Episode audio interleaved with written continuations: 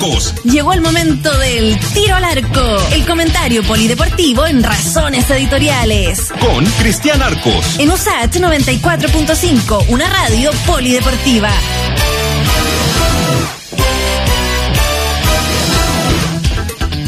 6 con 43 saludamos, ¿ah? le damos también la bienvenida y por supuesto augurarle un buen 2021 a don Cristian Arcos. ¿Cómo está Cristian? ¿Cómo le va, Freddy? Sí, se, ha hecho un poco largo este 2021, ¿eh? en, en estos, eh, primero, estos primeros días. Un saludo para todas y todos quienes están en sintonía de, de Razón Editorial y a todo el equipo, por supuesto, ¿no? Oiga, se ha hecho largo también porque, oye, han pasado cosas este fin de semana en la fecha. Sí, han pasado cosas, han pasado cosas eh, de todo, ¿no? Eh, bueno, una, una fecha que eh, hoy día lo comentábamos con Estación Central con Marcelo y Lucía. ¿Hace cuántas semanas que nosotros no recordábamos que Colo Colo y la U ganaban en la misma fecha? Hace mucho rato, hace mucho rato, eh, con circunstancias distintas. Lo de Colo Colo fue de visita contra Antofagasta, lo de la U de local frente a la U de Conce.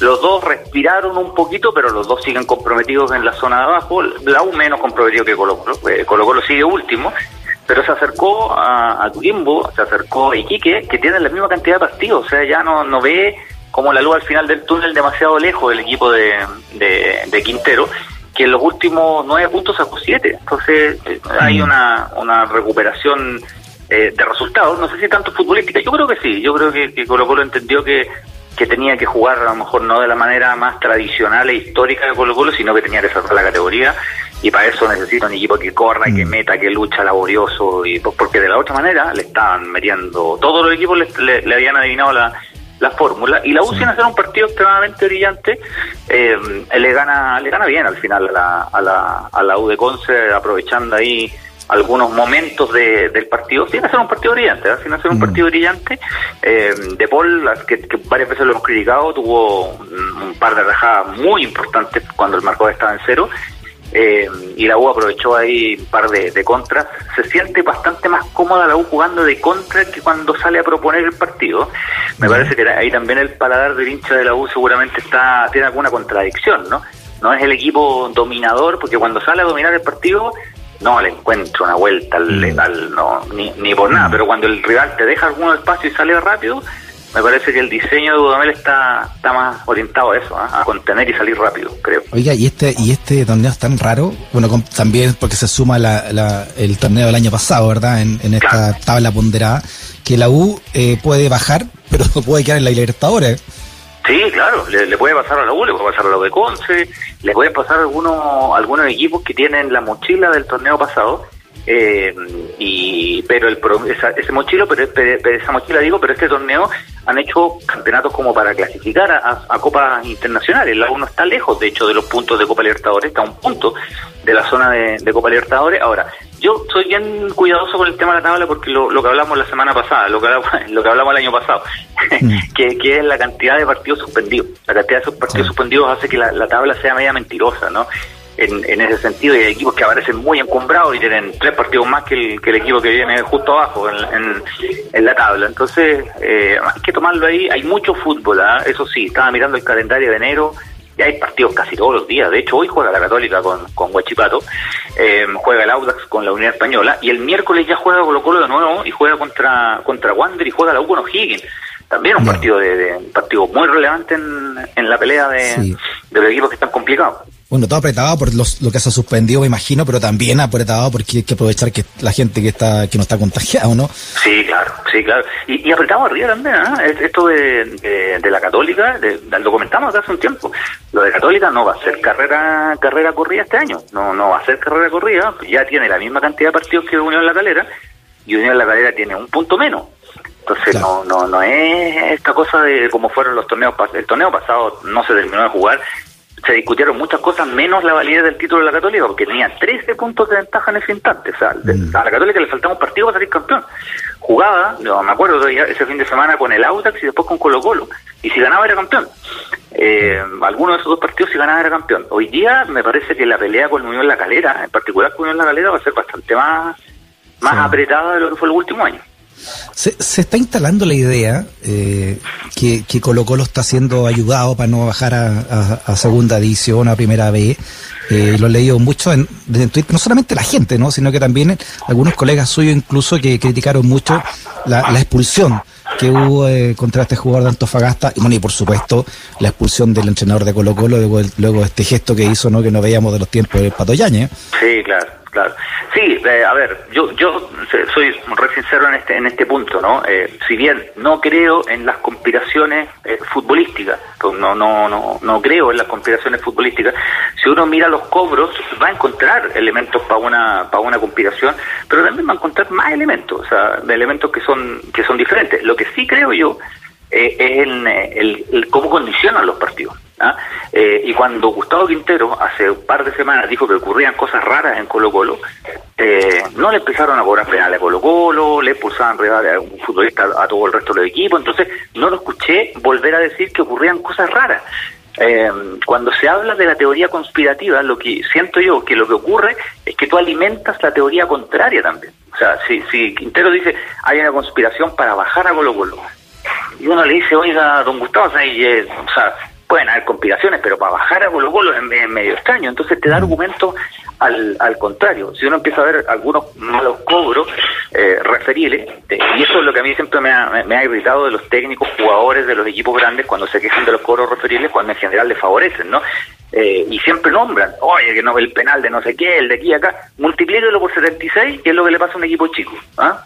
Por 76, y lo que pasa a un equipo chico. Entonces, a mí me parece que cuando Quinteros dice, está ocurriendo algo oscuro, raro y oscuro, para perjudicar a Colo Colo. ¿Qué pasó después? Eh, los árbitros condicionados, no buenos árbitros, ya entre, entre cobraron penal y no, de repente dudan. Mm. Entre pulsaron un jugador y otro, pucha, no, no me vayan a tirar encima la cabalgata de Colo Colo. Entonces, todo se empezó a enturbiar, que usted lo dijo también en su momento, Cristian, de, ese partido suspendido de la primera rueda contra Antofagasta, que llega Antofagasta acá y, se saltan los protocolos y Colo Colo se suspende el partido de ahí en adelante. Entonces, a partir de eso, eh, queda esta sensación, y lo le dijimos, ¿no?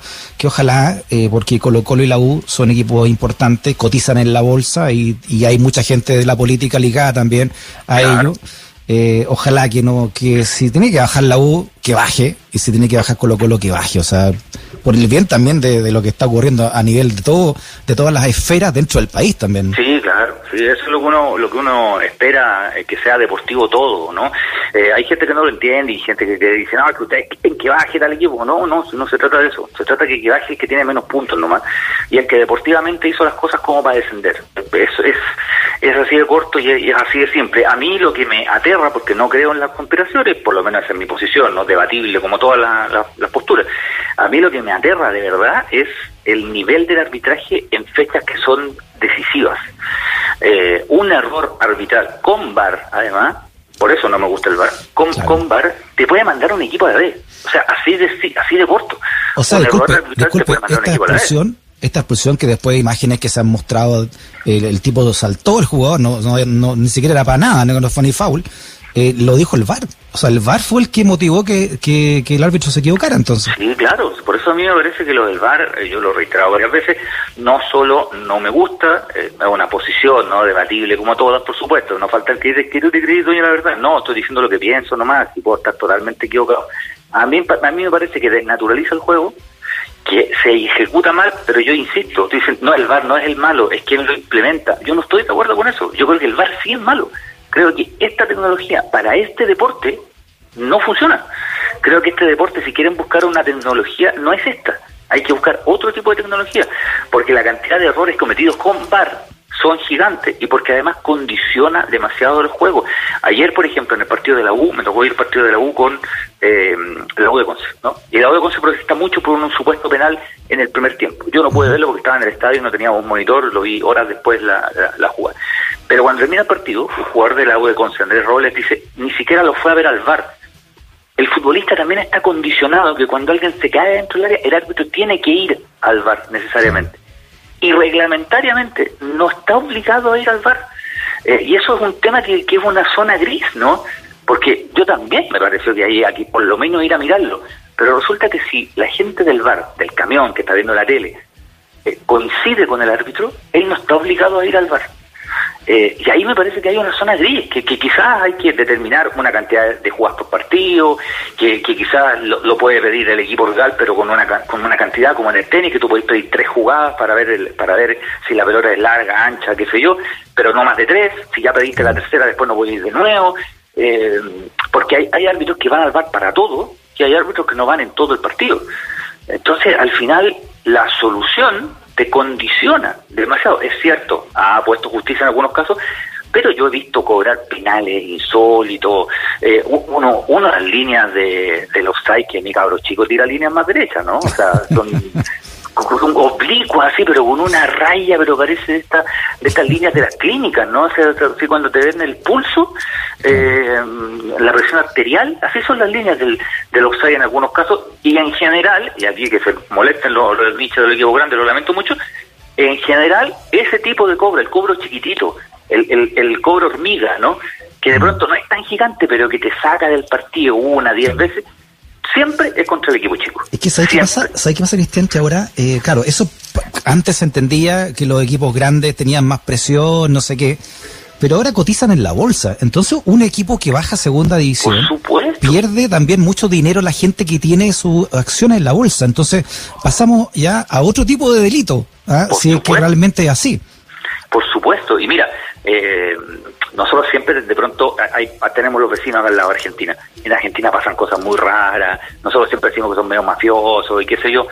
Pero en Argentina bajó River, ¿eh? Y si tuvo que bajar River, bajó River. Y bajó Independiente. Futbolística y bajó Independiente. Siete veces campeón de la Copa Libertadores. Entonces, claro, son, sí, son medio turbios, son medio ventajeros. Pero, pero si tú, cuando tuvo que bajar River, siempre, no, aquí arriba no lo van a bajar, bajó, igual. No estamos diciendo con esto, porque yo lo he dicho siempre, yo creo que Colo Colo no baja, lo he dicho desde que estaba ocho puntos último, yo creo que Colo Colo no baja, porque creo que tiene jugadores para no, para no bajar, porque no creo en esto del complot y todo, pero ayúdenos un poquito a los que no creemos en el complot también, pues, o sea, ayúdenos, un rato, no, no está gustando hacer los molinos de viento todo el, todo el rato. Bueno, Colo Colo juega miércoles, domingo y miércoles, así que ah, tenemos muchos partidos. Y falta, poquito para el clásico, ¿eh? el próximo domingo, 17 mm. de, enero, va a estar bonito. Se, si persiguen estadio vacío y todo, eh, va a estar va a estar bonito, van a estar, ¿quién lo diría? Van a estar peleando a lo mejor mm. cosas incómodas, pero pero debería estar ver un bonito partido. Ojalá, ¿no? Los últimos clásicos todos los clásicos han sido un desastre, ¿eh? clásico universitario, clásico de Colo Colo con Católica, han sido todos muy malos, muy malos partidos. Los dos equipos, la U y Colo Colo, son muy malos. han sido muy malos hace tiempo que no veía una U tan mala, digamos, tan desarticulada, con, con, eh, con, con tanta falta de, de, figura. ¿ah? Mira cómo está jugando Montillo, ¿no? del, Montillo que conocimos. Ayer, la, ayer la U, se, eh, si bien se generó ocasiones de gol, es un equipo que le, cuesta todo, ¿no? Le cuesta mm. todo y han sido un equipo de la Loconce que tenía muchas bajas eh, y aprovechó los momentos partidos. No digo que sea injusto, creo que la U ganó con justicia, ¿no? Pero fue, fue un partido discreto, a la U le cuesta todo y yo creo que a Colo Colo también le cuesta todo y creo que hay una diferencia que Colo Colo logró un relato, ¿no? En esto de sacar al equipo de, de, de, de, la zona de descenso eh, en medio de una polémica con lo de Quintero, ¿no? que a mí me parece absolutamente impresentable lo de Quintero. Eh, si bien es cierto, él después se disculpa y me parece bien que se disculpe, y hoy día se disculpó también Aníbal Mosa y me parece bien que se disculpe. pasa eh, que, uno no puede andar disculpándose cada dos semanas. Ese gesto ya de por sí ordinario, pero ordinario, ¿no? No, eh, no, verlo en un jugador de, fútbol. No, pasó Checo, Pérez, pasó Checo Pérez por afuera y le dijo, bueno, ordinario. pero, que, pero verlo en un entrenador, digamos, ya con, pasado sus 50 años de vida. Sí, sí, sí. Se ve hasta medio patético. ¿no? Sí, se ve hasta medio patético. El, mm. eh, yo, lo, lo me, para que más de una discusión con, en redes sociales, ¿no? Porque eh, se tiende a relativizar las cosas cuando son de tu equipo, del equipo rival, cosa que yo lo entiendo desde el punto de vista del hincha, no lo comparto, pero lo, entiendo. Eh, pero pero lo que dices tú, es, para mí es la clave del asunto. O sea, no, ¿a quién no se le ha salido la cadena? Oye, si ese no es el punto, a todo el mundo se nos ha salido la cadena, lo que no significa que está bien, pero a todo el mundo se nos ha salido la cadena. Pero ¿sabes qué? Hay momentos en que tú cumples un rol y él es el entrenador y ocurrió en un partido de fútbol, no no ocurrió eh, a, a la salida de su casa, o bueno, en la calle, o, mm. o, se defendió ante algo, ocurrió en un partido de la competencia, en la cancha de fútbol, dirigiendo su equipo y un gesto contra el rival. O sea, Oye, tiene Y, no lo estaban grabando con un celular. O sea, no fue la maleta. No, pues entonces, eh, yo le ponía el mismo ejemplo. ¿Qué pasa si un profesor, o un profesor, se enfrasca en una discusión con el alumno? Pongamos que el alumno sea irrespetuoso. ¿El profesor se agarró las pelotas y se va a mostrar? Perdón el ordinario, pero, pero es mm. que a veces hay que entenderlo de esa manera. No es que ha ocurrido muchas veces antes, lo que no significa que está bien. Yo no hablo ni de moralidad, ni nada que ver con eso, pero uno tiene roles y en, la ejecución del rol, además, lo que me llama mucho la atención es que el propio Quinteros reconoció el error, pidió disculpas, dijo estar arrepentido y no relativizó nada. Que a mí me parece que, mm. en eso Quinteros estuvo bien. O sea, que no le queda otra dama, ¿no? Claro, o sea, pero es que me llama, me llama la atención que hay gente que lo, lo relativiza y lo relativiza más que el mismo Quintero y algunos colegas míos también. Eh, ah, nuestros, que, también lo relativizan. Si Quintero ¿Qué dicen? Loco, dicen, oiga, dicen, dicen, oye, a veces se agarró uno solo.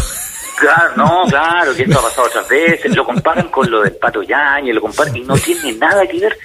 No tiene nada que ver. Lo del Pato Yañez también estuvo muy mal, por supuesto, eh, pero, pero pero el Pato no era un futbolista. En la cancha los jugadores se dicen un montón de cosas. Claro, y tenía veintitantos años, no sé, era joven, no sé, porque era joven. entrenador.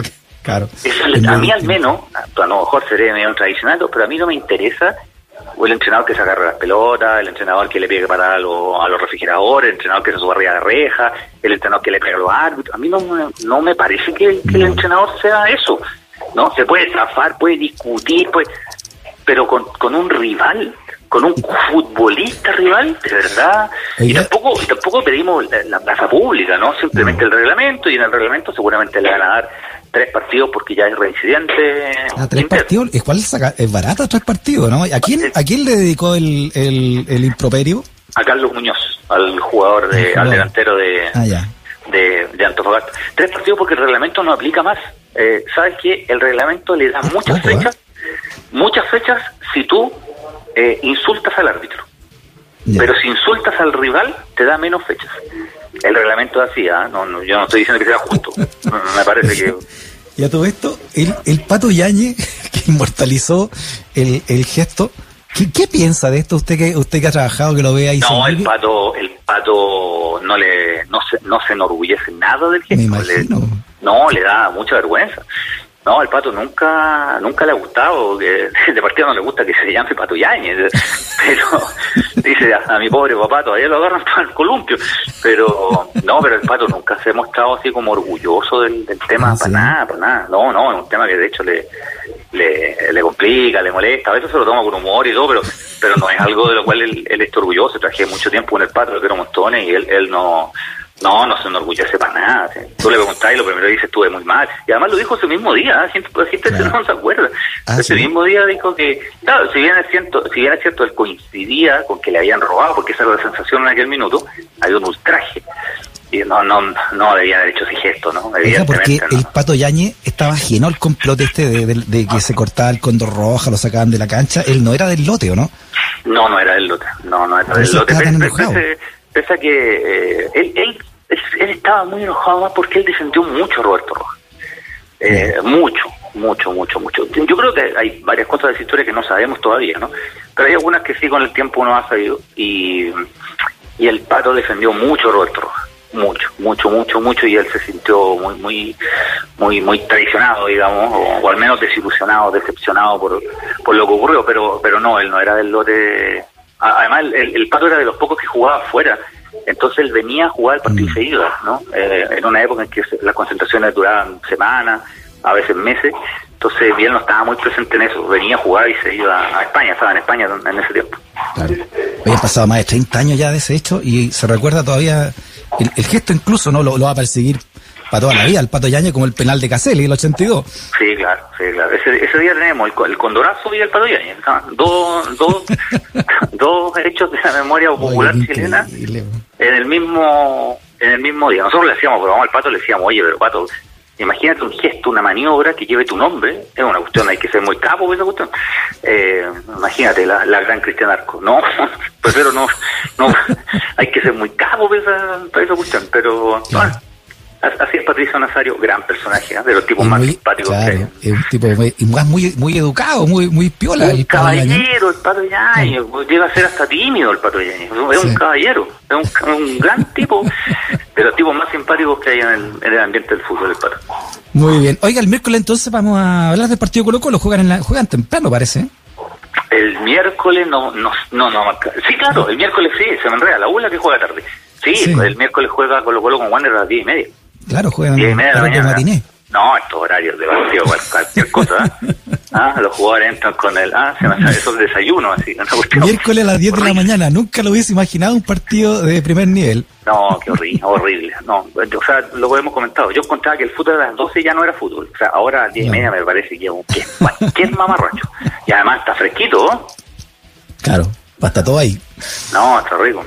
Ya, Cristian, no, la jefa nos está mandando ya todo tipo de, de, de- de Twitter acá ah, y de sticker. Así Muy que bien. le deseo nuevamente un gran 2021 y nos conversamos entonces el miércoles. ¿eh? Que esté muy bien. Sí, señor. Saludos a todos. Que estén muy bien.